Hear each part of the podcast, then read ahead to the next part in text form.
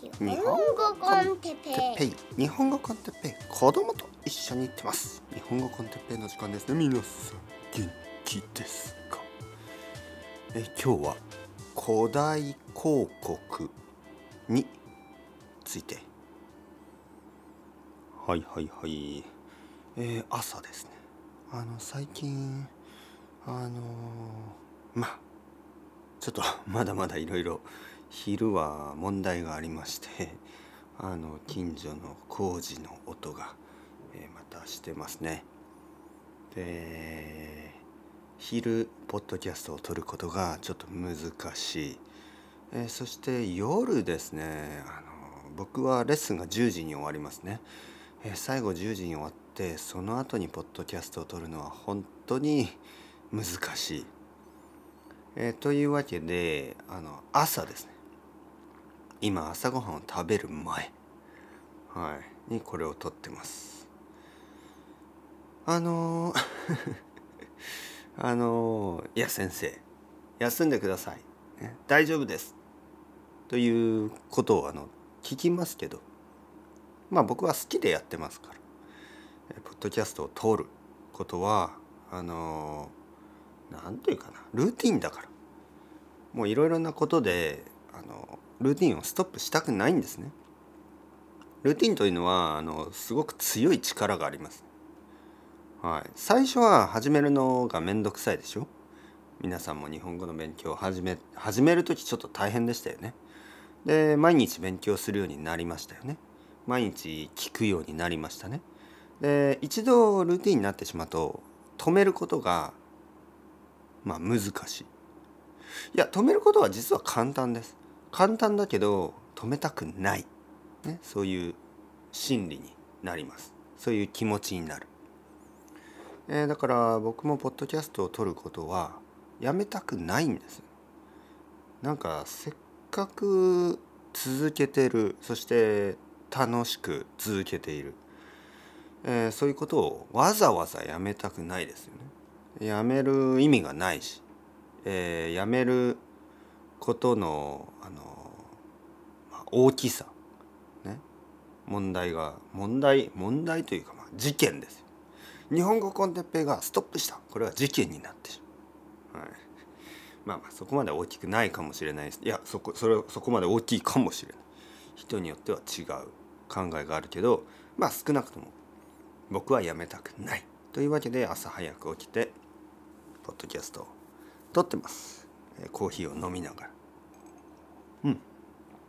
悪くない、えー前回ですね。前回あのーなんかちょっと難しい話をしたような気がしますね。なんかちょっとこう多分政治とかの話をしたのかな。まあまあ昨日のことですけどもう忘れてますね。えーで今日はちょっと楽しい話をすしたいとか、ね、明日は楽しい話をしますみたいなことを言ったけどあの今日も楽しい話はしない。まあトピックがあのそういうトピックじゃないですからね、まあ、ちょっと怒りのモチベーションですね。覚えてますか皆さん、えー怒りのモチベーション。多分そういうエピソードを取ったことがある、えー僕は何かをやるときにまああのやまあちょっと怒り怒っている、ね、何かに対して怒っている。それが僕のエネルギーになることがある。ねそういう話をしたことがあると思います。えー皆さんもそういう時ありますよね。はい。なんかこう怒っている、えー社会とか、えーまあ個人はまあ個人についてもあるかもしれない。誰かに対して怒っている。えーなんかこう会社でね上司上司に言われたことに怒ってじゃあ俺がやってやるよじゃあ今度のプロジェクトは絶対成功させてやるぞとか。そもそもあの怒りなんですね。で怒りというのを悪い方に使うとあのなんだよあの上司ぶん殴ってやるみたいな。悪いことですね。だけどそのじゃああの上司見返してやるぞ、今度のプロジェクトは成功させてやる。でそういうふうにまあプロダクティブにクリエイティブに、コンストラクティブ、えー何かこう何かを作る？何かをこう成功させたり、えー、そういうことに怒りを使えばそれは正しい怒りの使い方ですよね。で僕はこれをあのパンクロックから学びましたね。中学生ぐらいの時になんかこうムカつくな、ね、いろいろなことイライラするなっていう時に、えー、パンクロックを聞いてその彼らも怒ってましたよね。でまあ僕が聞いていたイギリスのそのパンクロック最初のねその70年代の終わりの方ザ・クラッシュとかもう名前がもうあれですよね。あの怒ってる感じ。セックスピストルズ。もう名前が怒ってますね。バズ・コックス。もう名前が怒ってますね。えっとあと何がいたかな。まあザ・ジャムはあんまりこう名前は怒ってないですけど。あのパンクロックは結構名前がもう怒ってますね。バズ・コックスなんでもうめちゃめちゃ怒ってますよね。でそういう まあバズ・コックスはね名前は怒ってるけど音楽は結構キャッチーで あのあのメロディアスで、えー、そのバランスいつもそうですね。名前がすごく怖くても音楽はまあ結構こういいメロディーがあったりとか逆にあの名前は可愛くても音楽がちょっとこう怖かったりとかね。まあまあいろいろあります。いろいろとにかく何の話？えとにかくその怒りのモチベーション。これはあると思いますね。というわけで今日もあの古代広告について話したいと思います。古代広告。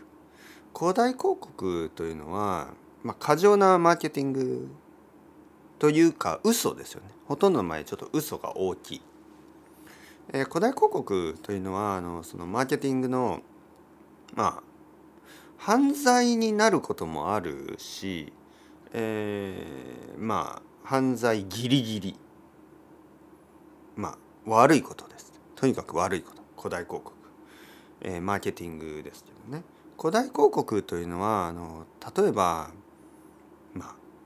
まあ一番悪いことが一番たちが悪いね。質が悪い。一番本当にあのインテンションそういう意図が悪い。えー、そしてその結果が悪いこと、ね、古代広告の一番悪いことはあの病気に対する、えー、薬とかサプリメント、えー、そういうものの古代広告。これは本当に危険ですよね。あの僕のお母さんが病気になった時、まあ、がんになったことがある。でその時にあのお母さんが入院していたところでいろいろな話を聞きましたね。その他の人たちがまあみんなちょっと苦しいんですよねみんな結構大きい病気をしててでいろいろなものにまあいろいろなものを探しているやっぱりいろいろなものを使って助かろう助かりたいもうそれは当然の気持ちですよね。でそういう時にまあいろいろなビジネスがですねやっぱり悪いことをしてるんですよ。えー、まあ嘘みたいな商品を売っているんですね。でまあそれがいろいろな薬のようなものねサプリメントのようなものこれで病気が治りますみたいなことを書くわけですね。でそれがまあ嘘完全な嘘の場合は、えー、犯罪になります。でも嘘じゃないけど嘘みたいなそれを古代広告と言いますね。例えば少しだけ良くなった人がいる。でもまあみんなじゃないし、えー、あとはその病気とか人間の体というのはかなり複雑ですからあの証明がなかなかできないことがありますね。で客観的なあの証明が結構複雑で、まあ、難しいことがある。でそういう時にやっぱりあの嘘の商品とかもたくさん出てくるわけですよねその病気に対しては。でまあ薬の場合は結構厳しいですけどサプリメントとか食べ物とかまあ例えばねじゃああのみかんを食べれば風邪が治るみたいなそういうことですよね。でまあもちろんまあみかんには水分があるしビタミンがあるしねで効果があるかもしれないけどまあ例えば風邪ぐらいだったらまだいいんですけど、まあ、みかんを食べればじゃあコロナウイルスがとかねあのがんが良くなるとか、まあ、例えばですよそういうことを言うとこれはもう問題ですよね。でそういうことを信じるとそれはあの危険ですよね。じゃあみかんだけ食べれば僕のお母さんの病気が治ったかもちろん治らないですよね。でも少し良くなる気持ちがすることがあるかもしれない。でそういう時にやっぱりそういう人たちがそれを信じてしまってですね、えー、薬飲むべき薬を飲まなかったりして、まあ、亡くなってしまうことがあるだから古代広告はまあ危険ですよね。で病気の場合は、まあ、結構あの厳しい規制、ね、ルールレギュレーションがあってでまああのどちらかといえば人々は結構気をつけるんですけどあの日本語の勉強とか英語の勉強とか語学の場合はまあ古代広告多いですよね。YouTube も同じですね。古代広告多いですよ。なんかこういうあのまあこういうトピックについては結構古代広告が許されているしなんかこう人々が見逃している感じがしますね。あの例えば YouTube とかであるでしょ？あの重大発表があります」とか言って「あ今日は僕の誕生日です」みたいな。ね、重大発表というと大きいニュースっていうことであのもうやめますみたいなねもう今日でこのチャンネルをやめますみたいなことを言うべきですよね重大発表だったら。とかあの私はあの何？重大発表？まあちょっといいことでもいいですけど子供ができましたとかね。はいはい。まあそういうことだったらいいんじゃないですか。でも重大発表があります。今日は私の誕生日ですとか。重大発表があります。えー、何？なんかこう えー、重大発表があります。自転車を買いましたみたいなね。まあまあまあそういうぐらいのことですよ。まあ自転車はいいですけどいいですけど重大発表？で重大発表とかをそう簡単に使うんですね。いわゆるまあ言葉の意味をあんまり考えてないというかあのまあ人を騙す目的がありますよね。そうしてあの YouTube を見てもらいたい。で見てもらえるとお金がもらえる。まあ騙してるわけですよで日本語もそうですね例えば3ヶ月で日本語が話せるようになるとかでこれが嘘かどうかっていうと、まあ、まあちょっと嘘でちょっと嘘じゃないちょっと嘘でちょっと本当ですよね。本当といえば、まあ、3ヶ月で日本語が今よりももっと話せるようになるこれこれは本当ですよね。でもペラペラそのビギナーの人がもしくは全然勉強まだ始めてない人がゼロからペラペラになるというのは信じがたい。信じられない。ただ可能性としてはもちろんゼロじゃないですよ。世界世界には天才がたくさんいるからそういう天才たちがあのいないとは言わないですよ。嘘だ！3ヶ月で日本語がペラペラになる人なんていないとは言いません、えー、僕は今まであの何人かの人で本当にあの短い期間で日本語がかなり上手くなった人たちをたくさん見てきましたから嘘とは言わないだけどそれがあの一般的な方法とかね一般的な効果のように見せられているのはちょっと危険かなと思いますね。このこの勉強方法を使えばあなたも3ヶ月で日本語はペラペラになります。でこれはやっぱりちょっと古代広告ですよね。大げさ大きく言ってますよね。で嘘じゃないけど、まあ、嘘のようなものですよね。そしてたくさんの人を信じさせてお金を払わせる。これ危険ですね。はい、こういうのがあまりあのまあ問題とされてない感じがします。YouTube とかその言語学習ねダイエットも多いですね。ダイエット。これをすれば痩せられる。必ず痩せられる、ね、私は50キロ痩せました。みたいな、えー、飲むだけで。1ヶ月で50キロ痩せられるとか、えー、髪が伸びましたとかね。髪があの髪がなかった人が例えば男の人で髪がなかった人が髪がの増えました。髪が生えました。みたいな。とかあのまあなんかあの彼女ができましたみたいな。どういうこと？それを飲むだけで彼女ができる？どういうこと？みたいなね。なんかいろいろあるんですよ。いろいろ嘘。もしくは古代広告。あの完全に分かりやすい嘘の場合は犯罪になるんですけど古代広告の問題はほとんどのケースがまあ注意だけで終わってしまうんですね。えー、消費消費者庁消費者、えー、そのコンシューマーですね。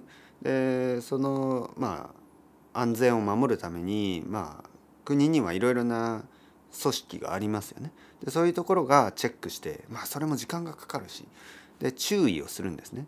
あなたの商品は問題がありますよなぜかというとたくさんの人が、まあ、信じてしまってます。えー、効果は、えー、少ないにもかかわらず大きい効果があると古代広告されています。えー、それをその商品を販売してはいけませんみたいな。でそういうのがあのニュースになったりするんですけどまあ注意だけだったりまあその大きい問題が大きい時は罰金ねお金を払払わなければいけないとかでも会社は名前を変えたりして、まあ、あとは会社を変えたりして同じようなことをやるんですねそいつらは。で悪いことですね。でこの人たちこういう悪いことをしてる人たちの悪い方法をどうして、えー、YouTuber たちは使いますか？効果的だからですよね。効果があるから効果そのマーケティングとしてそのまあ悪い反則のような方法ね。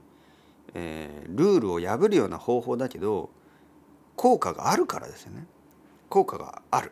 その有効なんですよこの悪い方法っていうの。ででも人々はそれを許してますよね。いやいいんじゃないの？YouTube だからとか。あいいんじゃないの？日本語の勉強ぐらいだから。でもこれ許したらいけないです、でなぜかというと彼らはあなたたち皆さん僕たちを騙すつもりでやってるんですね。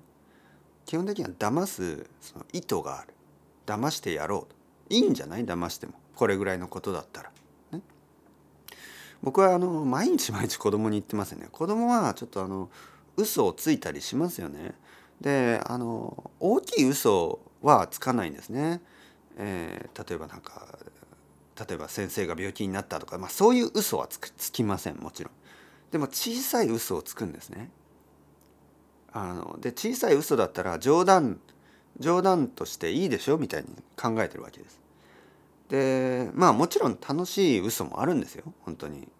あの本当に冗談として成立している冗談としてあの成り立っている嘘もあるんですね。だけど、まあ、ほとんどの場合はまあ僕とか奥さんを騙して 笑いたいだけなんですね。でそういうまあインテンションそういう意図は悪いよっていうふうに僕は毎日のように子供に言います。その嘘というのを、まあ、人を楽しめ楽しませたい。そういう意味で冗談としてね使ってでその嘘を言われた冗談を言われた人が楽しんでくれればそれはあのいいフィクションみたいなものですからいいんですけどその意図がその人をその人がこう騙されたのを見てあの笑ってやろうとかあとはお金を儲けてやろうとかねこれが YouTube とかあのそういろいろな日本語の教材とかそういうものですよね。えー、人からお金を取ることが一番の目的になっている場合。それは許す許されるべきではないですね。そして残念ながら残念ながら ちょっと今ピッチが違いました。残念ながら。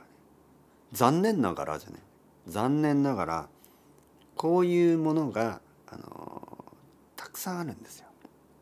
古代広告。はあと思いますよね。はい、これがあのキャピタリズムのルールの中、ね、と思われている。嫌ですね。嫌ですね。許せないですよね。はい。だけど、まあ、僕たちにできることはやっぱりその中でも頑張ってる人たち、えー、頑張ってあの本当に人を助けたいと思っている人たちがいますから。そういう人たちをあの選んでそういう人たちをサポートすることではないかと思ってます。たくさんいますよね。本当にいい商品を作り続けてる人たち。その人たちを応援しましょうというわけでそれではまた皆さん。 Ciao ciao。Hasta luego。またねまたね。またね。